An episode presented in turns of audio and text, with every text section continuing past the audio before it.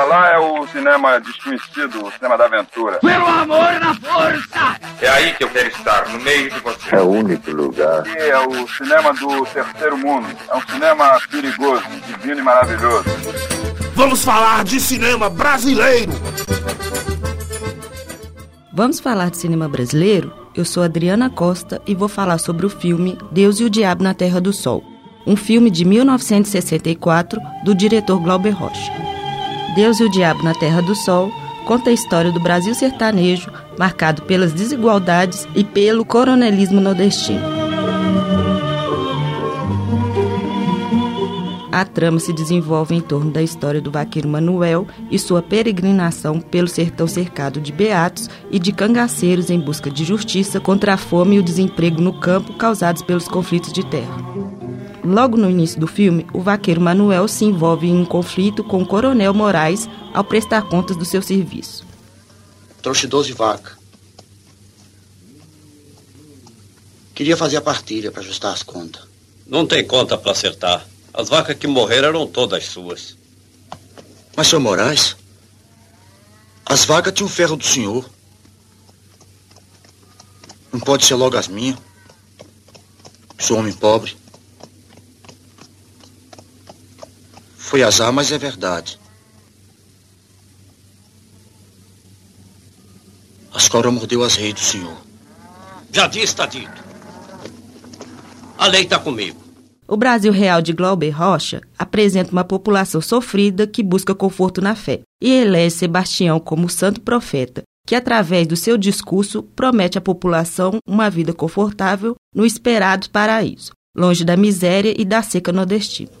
Outro lado de lá, deste Monte Santo, existe uma terra onde tudo é verde os cavalos comendo as flores e os meninos bebendo leite nas águas do rio. Os homens comem o pão feito de pedra e poeira da terra vira farinha. Tem água e comida, tem a fartura do céu. E todo dia, quando o sol nasce, aparece Jesus Cristo e Virgem Maria, São Jorge e meu santo Sebastião, todo cravado e flecha no peito.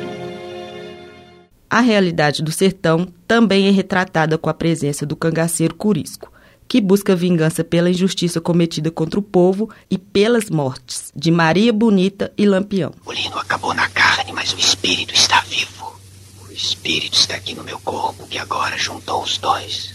Cangaceiro de duas cabeças. Uma por fora, outra por dentro. Uma matando e a outra pensando. Agora eu quero ver se esse homem de duas cabeças não pode consertar esse sertão.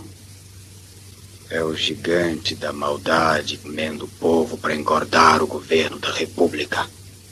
Mas São Jorge me emprestou a lança dele para matar o gigante da maldade. Tá aqui! Tá aqui o meu fuzil para não deixar pobre morrer de fome.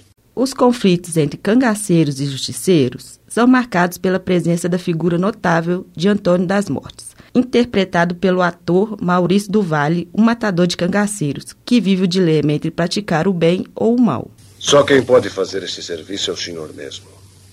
Nós lhe damos trezentos contos para o senhor acabar com os beatos. Cristo expulsou os mercadores do templo com um chicote na mão.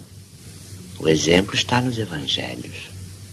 Então, Antônio, aceita ou não? Trezentos contos. É, é muito dinheiro, coronel. Mas é barato para um homem se condenar no inferno. O personagem de Antônio das Mortes tornou-se um dos mais importantes do cinema nacional. Procura Antônio das Mortes.